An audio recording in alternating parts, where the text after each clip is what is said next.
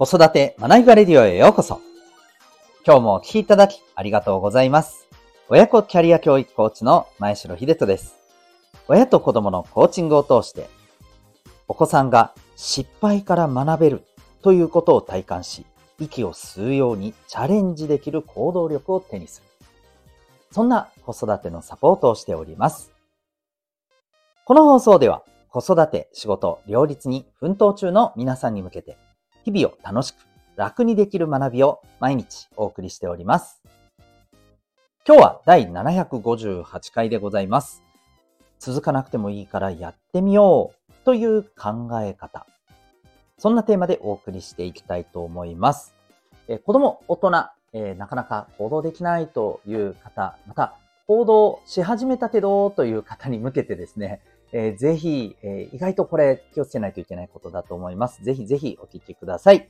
また、この放送では毎日が自由研究、探究学習施設 Q ラボを応援しております。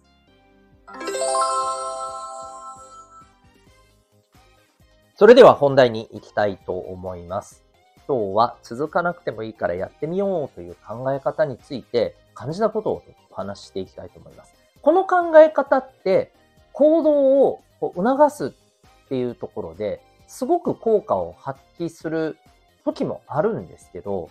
一方で、やっぱり望ましくない影響も持っている、すごく二面性のある言葉だなと、考え方だなと思っていて、えー、実際にまあコーチングサポートをしていてもですね、えー、これを、これの使い方というかですね、うん、このコーチングでやっぱりこう、自分で考えて、そして実際に行動してみようっていうところこう促していくサポートってめちゃくちゃあるので、えー、まあ、この考え方を活用して伝えることもあるんですけど、うん、これ結構気をつけないといけないなって思うんですよね。うん。で、まあ何かというとですね、え、まあ、これ第一歩が踏み出せない人にとっては、まあ、その、例えば、いろんな理由があると思うんですよ。第一歩踏み出せないのは。うん。それは何かというと、えっ、ー、と、例えばうまくいかなかったらどうしようと。うん。やってみても、ね、なんか、あのー、こう、結局ダメだったら、うん、なんかすぐにやめちゃったら、ね、とても恥ずかしいとか、なんだ、あの、結局やんない、やんないんじゃんで、なんか、やったけどすぐやめちゃったじゃん、みたいな、うん、風に周りから見られるのが、ね、とてもなんか、やっぱりこう、それがすごく引っかかるとかですね、あると思うんですよね。で、それに対して、うん、まあ、特に今なんか本当そうですけど、えー、どんどんいろんなものが変わっている中で、やっぱりこう、挑戦するっていうことってめちゃくちゃ大事なんですよね。うん、行動を起こすっていうことが大事なんですよ。だからまずやってみよう。うん。まあ、本当ね、あの、ワニマさんの曲じゃないですけどね、えー、やってみようってすごく大切なんですよね。ただ、一方で、続かなくてもいいからっていうところがもうなんとなくピンときてる方いると思う。そうなんですよ。これ特にお子さんの場合注意が必要なんですよ。続かなくてもいいからまず一歩踏み出してみよう。うん。もうなんとなくわかります？そうなんですよ。ちょっとやって、うん、やったからいいよね。っていう風になっちゃうことってあるんですよね。うん。で、これって、やっぱりあの、根本的なところだと思うんですけど、まあ、いろんなことをやってみるだけじゃやっぱダメなんですよ。やってみたからいいっていう話じゃないんですよね。これはやってみて、実際にどう感じたかっていうのを味わって、うん、振り返ってみてね、やってみてどんなあの気持ちになったか、うん、楽しかったのか、特に何も感じなかったのか、うん、それとも嫌だなって思ったのか、うん。これをやっぱり感じてみることが大事ですし、えー、まあもっと言うと、これ挑戦するものによってはですね、ちょっとやったからといって、ね、あのー、すぐわかるものじゃないものもあるじゃないですか。うん。ちょっとやって効果が出なかったから、ああ、これってダメなんだ、みたいなのって。ね、いや違いますよって話ですよね。勉強だってそうじゃないですか。ちょっとやってすぐあの、結果が出るなんてなかなか稀ですよね。うん。なので、えー、やっぱりこう、続かなくてもいいからやってみようっていう、この考え方って、これだけだと非常に危ういところがあるなと。行動を促すことには確かにつながるかもしれませんが、うん、実際問題として、やっぱり行動し続けてこそ、見、えー、見えるものとかわかるものってやっぱありますもんね。なので、僕は、うん、やっぱりここではですね、えー、続かなくてもいいからやってみようっていうのは、ハードルを下げるという意味ではいいんですけれども、ここに僕はやっぱり期間、時間を設けることって大事だと思うんですよね。うん。ここぐらいまではいいからやってみよう。うん。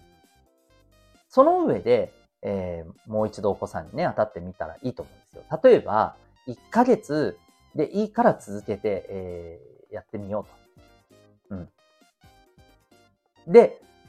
そうなった時に、この1ヶ月やりながら、ね、お子さんがや、うん、分かったやってみるってなった時に、1ヶ月、えー、させてみてどうだったっていうことをしっかり日々振り返ってみてですね、えー、それで、ね、まあ、わかりますね。例えばね、えー、ピアノだったらね、まあ実際に週何回かでレッスンあったりします。やってみて、どうだったって毎回ね、一緒に振り返ってみて、うん。まあ、どうだったっていうところも、やっぱり大事なのは気持ちの部分します、えー、すると思うんですけどね。どんな気持ちだったかやってみてどう感じたか。うん。で、その上で、えー、まあ、どんなことがね、自分にプラスになってるのか、学びになってるかっていうことを、やっぱりしっかり味わってもらうことってね、重要だと思うんですね。うん。はい。で、もし、まあ、期間を設けたらですね、なんか途端にやらなくなりそうだっていう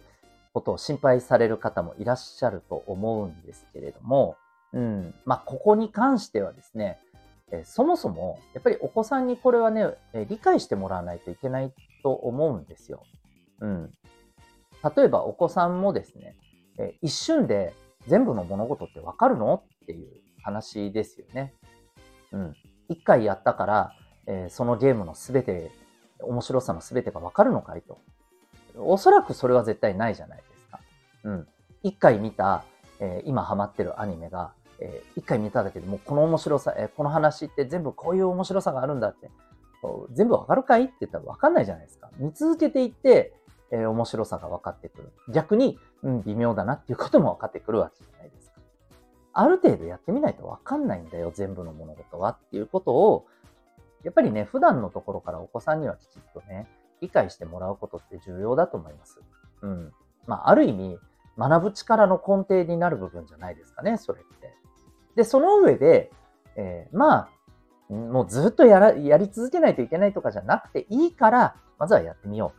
う。というところに行くと、えー、お子さんがね、いろんなものに挑戦しやすくなると思うんですよ。心の考え方、ハードルとしてね。でもって、えー、あとは私たちがいろんなことに挑戦できる環境をですね、えー、お子さんにね、やっぱり作っていくっていうことが重要なんじゃないかなと。お子さんの可能性を広げることになるんじゃないかなと思います。はい。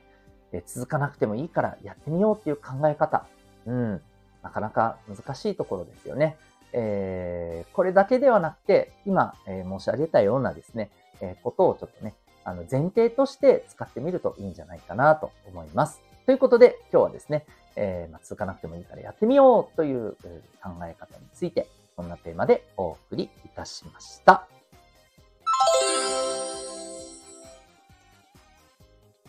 最後にお知らせでございます。えー、親子コーチング体験セッションのご案内です。今ですね、小中高校生のお子さんいらっしゃる方にお聞きしたいんですけども、えー、まあ今ですね、えー、例えば学業、うん、えー、これをしっかりとですね、まあ本当にきちっとやって理解できたら、どうでしょうか？社会に出て、えーまあ、バッチリ幸せをつかんで生きることってできるでしょうか？と言うと、いや、そんな極論できるわけないじゃんっていうふうに、えー、まあ感じると思います。でもこれってやっぱりね、極論でも何でもなくて、実際そうだと思うんですよね。うん。じゃあ、えー、ここでもう一つ進めて、えー、考えてみていただきたいんですけど、えー、じゃあ、お子さんがですね、えー、自分の幸せな生き方を実現するためにはですね、えー、今のうちにできることって何だと思いますか？おそらくですね、えー、いろんな答えがあると思うんですけれども、えっ、ー、と、これって学校でできるでしょうかっていうと、なかなか難しかったりします。もちろん、結果的にですね、えー、例えば学校での先生との関係性、えー、いい先生に恵まれたりとかですね、えー、あるいは、え部活での関係性ですね、えチームメイトや先輩、えそこからね、ものすごくいい学びを得られる環境が、まあ、たまたま恵まれればね、いいかもしれません。でもこれ、結構運ゲーですよね。うん。で、しかも、そのお子さんにどんなアプローチがですね、そのお子さんのこういった人間力を伸ばすことになるのか。これなかなか難しかったりします。ならば、やっぱり大事なのは、そう、家庭でそれを育んでいくことなんですけれども、ここがまた難しくてですね、えもう皆さん十分これ、あの、熟知されてると思いますけど、親と子ってなかなか難しいところってあるじゃないですか。特に思春期になってくると。うん、お子さんもね、えー、自分の意識っていうもの、自分の考え方っていうものがね、だんだんできてきて、えー、素直にね、こうしなさいって言って従うような感じでもなくなります。えー、親がこんな風なことをですね、え伝えて、ちゃんと理解して、ちゃんと共感してほしいと思っても、一生懸命やればやるほど、なんかお子さんがどんどん反対の方向にね、え素直に受け取ってくれない、みたいなことあると思います。えこれはですね、親子ゆえの難しさです。えここに必要なのはですね、第三者として客観的にお子さんをきちんとですね、えお子さんのいいところ、えお子さんの素の部分をしっかりと受け止めつつですね、えー、でも一方でお子さんにしっかりとですね、客観的にここが大事じゃないのかなってお伝えする、そんな存在がやっぱり重要になってくると思います。本来だったらこれ学校の先生ができると一番ベストなんですが、なかなか難しかったりします。そこで、えー、出番となるのがですね、この親子コーチングセッションでございます。えー、このセッションではですね、お子さんの特性というものをまずしっかりと、えー、踏まえた上で、そのお子さんの特性に合った、えー、コミュニケーションで、そのお子さんのいいところ、そしてお子さんの、え、まあ、すごく大事にしたいこと、思いっていうものをですね、しっかりと受け止めつつ、え、そのお子さんにとって必要な課題、えー、向き合わなければならないことっていうことをですね、えー、しっかりとお伝えして、お子さんが自分で考え、行動し、えー、失敗してもですね、えー、大丈夫だよということで、えー、背中を押されてですね、え自分で頑張っていける。まあこれ大人になっても必要な力ですけど、えこれをですね、育むのが、え10代のうちにですね、これを育むということを意図的にその環境を作るのが、この、えコーチングサポートプログラム、セルフアクションコースでございます。え6ヶ月からのプログラムになっております。え興味がある方はですね、え概要欄にあるリンクからウェブサイトをご覧になってみてください。ただいま60分体験セッションも募集中でございます。うちからリモートでお手軽に受けることができます。興味がある方はぜひぜひご覧になってみてください。それでは最後までお聴きいただきありがとうございました。また次回の放送でお会いいたしましょう。学びよう一日を